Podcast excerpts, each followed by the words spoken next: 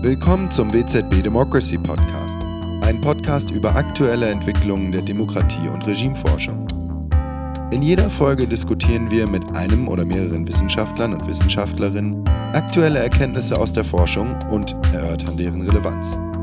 Der WZB Democracy Podcast ist ein Projekt der Abteilung Demokratie und Demokratisierung des Wissenschaftszentrums Berlin für Sozialforschung. In dieser Folge des WZB Democracy Podcast spreche ich mit Sascha Kneip über Demokratie, Rechtsstaat und Legitimität in Zeiten von Corona. Dies ist ein Teil der Podcast-Miniserie auf dem WZB Democracy Podcast, in dem wir uns mit den Auswirkungen der Corona-Pandemie auf die Demokratie beschäftigen werden. Sascha ist seit 2004 wissenschaftlicher Mitarbeiter am WZB in der Abteilung Demokratie und Demokratisierung mit den Forschungsschwerpunkten Rechts- und Verfassungspolitik, Demokratietheorie und empirische Demokratieforschung sowie moderne politische Theorie und Gerechtigkeitstheorien. Also genau der richtige Experte, um nun mit uns zu erläutern, inwiefern die Einschränkungen, die wir jetzt alle während der Corona-Krise erfahren, gerechtfertigt sind aus demokratietheoretischer oder auch verfassungsrechtlicher Sicht oder nicht. Wir fangen gleich mal mit einem aktuellen Statement eines deutschen Spitzenpolitikers aus der Opposition an. Der FDP-Generalsekretär Christian Lindner hat sich heute über etwaige Diskursverbote echauffiert. Ist da was dran? Ich sehe im Moment keine Diskursverbote. Das Problem, finde ich, ist eher, dass der Diskurs nicht geführt wird. Also äh, niemand hat äh, verboten, dass man über Einschränkungen, Grundrechtseinschränkungen, die besten Wege aus der Problematik wieder rauszukommen, diskutiert. Das Problem, finde ich, ist äh, für die Demokratie im Moment eher, dass eben die Diskussion nicht stattfindet. Also es gibt immer mal wieder vereinzelte Personen, die in Zeitungen, Zeitschriften, im Internet, auf Blogs äh, darüber diskutieren. Jetzt thematisiert es Christian Lindner. Ähm, aber das reicht natürlich nicht aus, um einen großen Diskurs stattfinden zu lassen. Also es müsste eigentlich eine große Debatte im Parlament darüber geben. Die gab es bislang nicht, das ist richtig.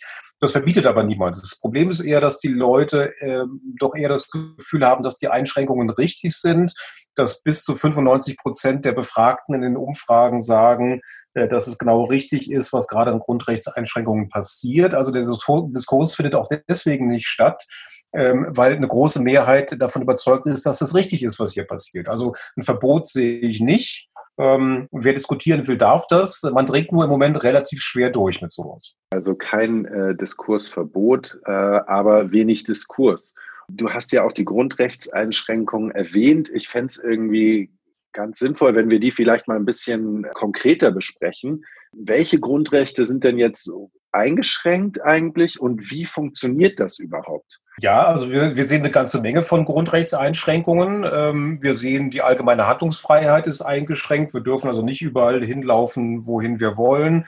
Die Berufsfreiheit ist eingeschränkt, weil bestimmte äh, Restaurants schließen müssen. Äh, nicht jeder seiner wirtschaftlichen Tätigkeit nachgehen darf, wie er das möchte. Das Demonstrationsrecht ist eingeschränkt, weil im Freien derzeit im Regelfall keine Demonstrationen stattfinden dürfen die Religionsfreiheit ist eingeschränkt, weil keine Gottesdienste stattfinden dürfen und so weiter. Also wir haben doch eine sehr massive Art von äh, Eingriffen in die Grundrechte, so massiv, wie wir sie eigentlich in der Geschichte der Bundesrepublik äh, noch nicht hatten. Also nicht nur eigentlich, sondern die hatten wir so stark noch nie in der Geschichte der Bundesrepublik.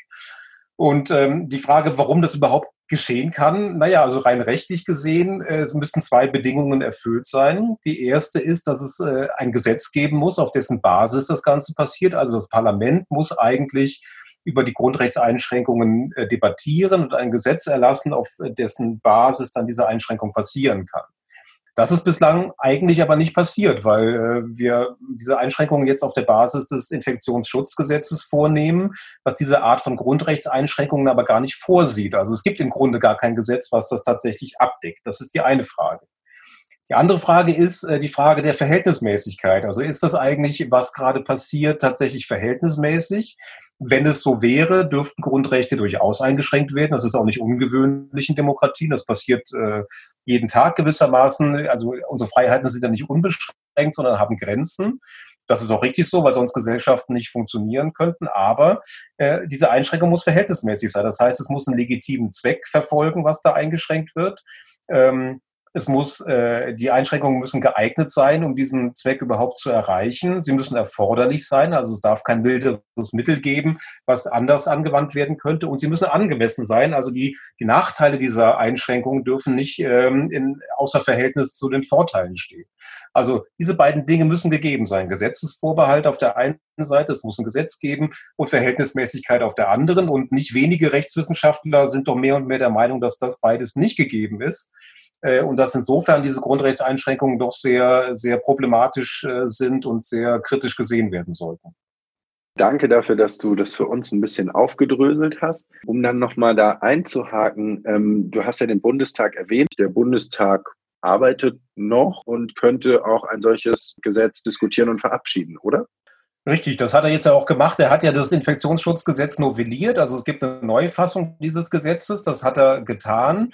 Da ist dann eher problematisch und für die Rechtswissenschaft insbesondere interessant, ob die Einschränkungen, die das Parlament sich dort selbst auferlegt hat, nämlich, dass es an die Exekutive bestimmte ähm, Kompetenzen abgetreten hat, die es eigentlich selber auch erfüllen könnte, ob das nicht problematisch wäre. Im Prinzip geht das aber natürlich. Die Frage ist dann, also das Parlament kann zusammentreten, es kann diese Grundrechtseinschränkungen beschließen. Trotzdem müssen sie aber verhältnismäßig sein. Das heißt, äh, es darf eben nicht ähm, äh, unverhältnismäßig sein, was da passiert. Es muss also nach wie vor die Geeignetheit äh, gegeben sein der Maßnahmen. Es muss erforderlich sein, was man tut. Ähm, und das Ziel, was man anstrebt, muss auch legitim sein. Und da kann man durchaus bei einzelnen Maßnahmen drüber streiten, ob das der Fall ist. Also verstehe ich das richtig? Der Bundestag hat quasi Kompetenzen an die Exekutive, an die Regierung abgegeben. Ähm, können wir denn von sowas wie einem Overreach, also einer ähm, wie würde ich denn das auf Deutsch sagen? Ein Overreach der Exekutive.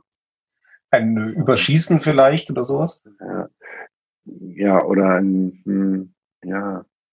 Können wir sowas wie ein Überschießen der Exekutive, also Überschießen übers Ziel hinaus sozusagen beobachten? Das ist ja auch ein Problem. Können denn Bundestag und Bundesrat überhaupt noch effektiv ihre Kontrollfunktion wahrnehmen, wenn sie jetzt immer mehr Kompetenzen abgeben?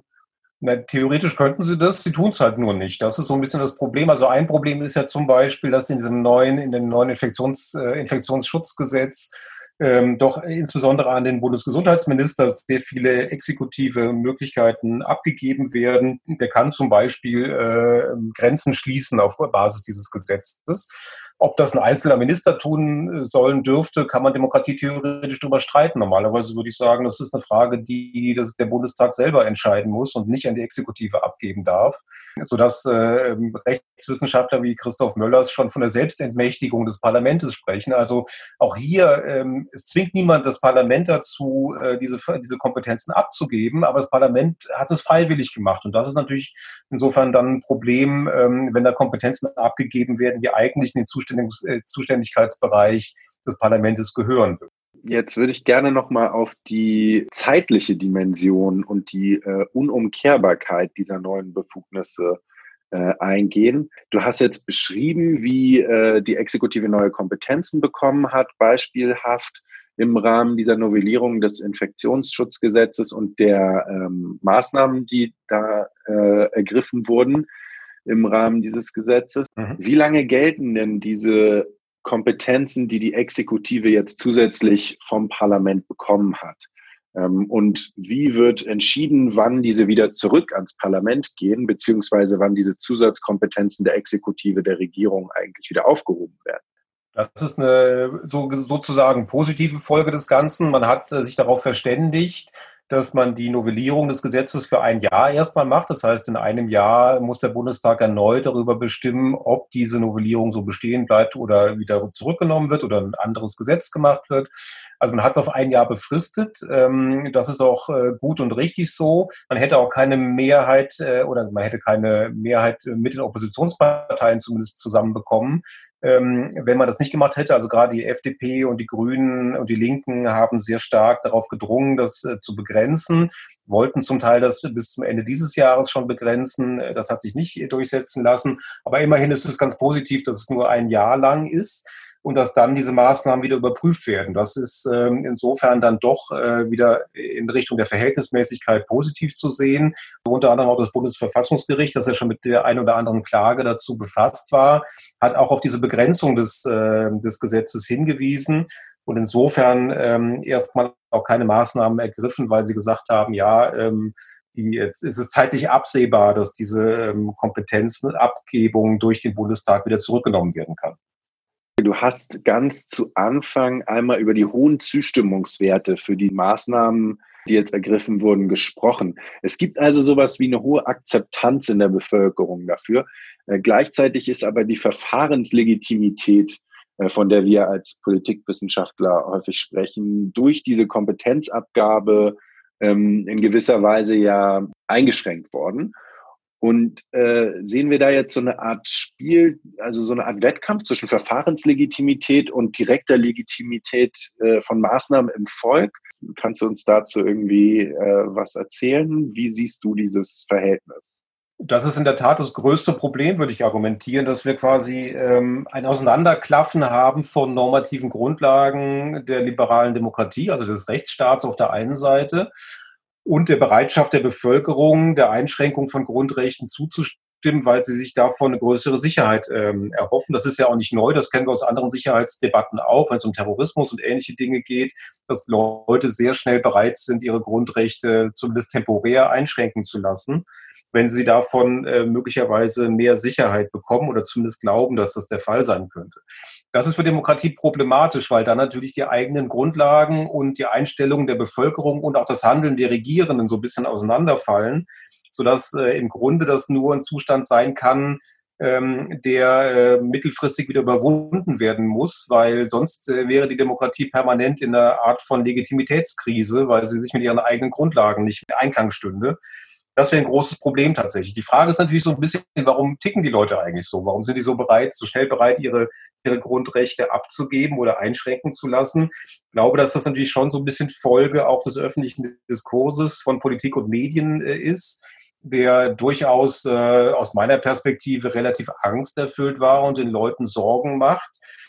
Ähm, und wenn man dann vor die Wahl gestellt wird, naja, ähm, temporäre Grundrechtseinschränkung oder wir müssen alle sterben, dann ist klar, dass alle äh, natürlich die Grundrechtseinschränkung wählen und äh, nicht sterben wollen. Das ist aber eigentlich ja gar nicht die Alternative, sondern die Alternative ist äh, maßvolle und verhältnismäßige Grundrechtseinschränkungen, die dann temporär wäre, oder überschießende Grundrechtseinschränkungen. Und ähm, das sehen wir, glaube ich, im Moment, dass es doch eher überschießend ist und mittelfristig wieder korrigiert werden sollte.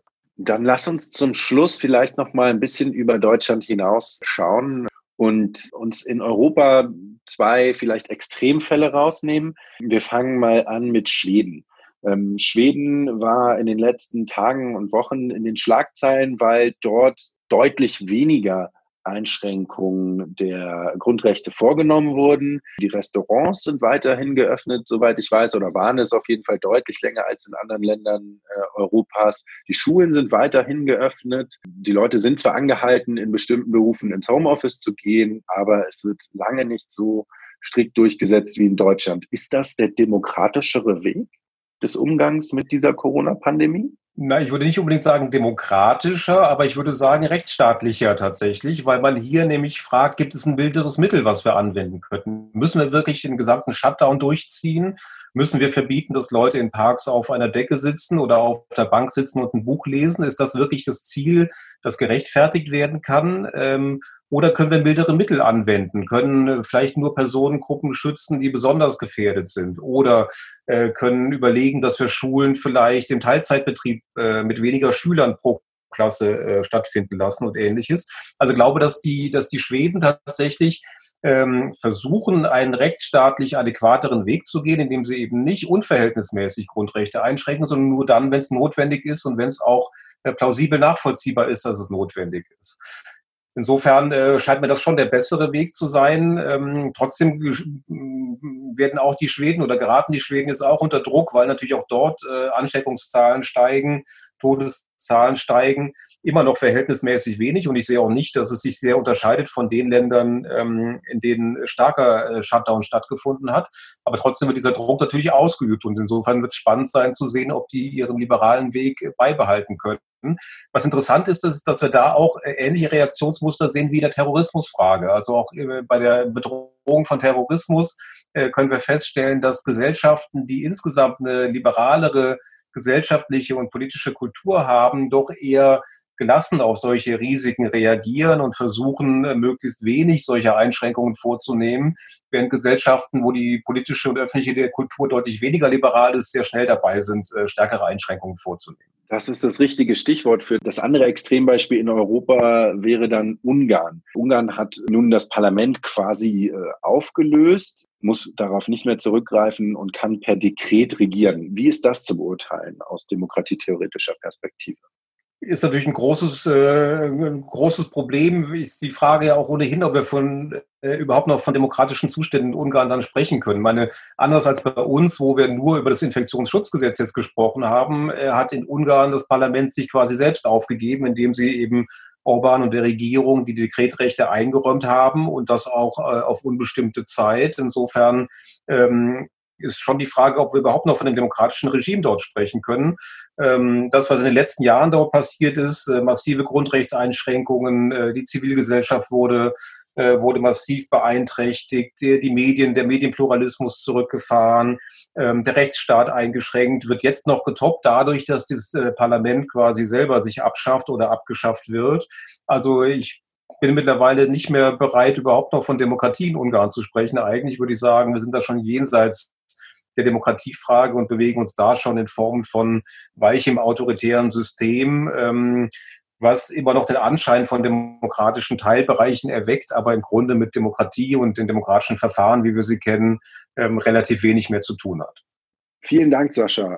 Mit diesem nicht ganz positiven Ende sind wir am Ende dieser Podcast-Folge angelangt.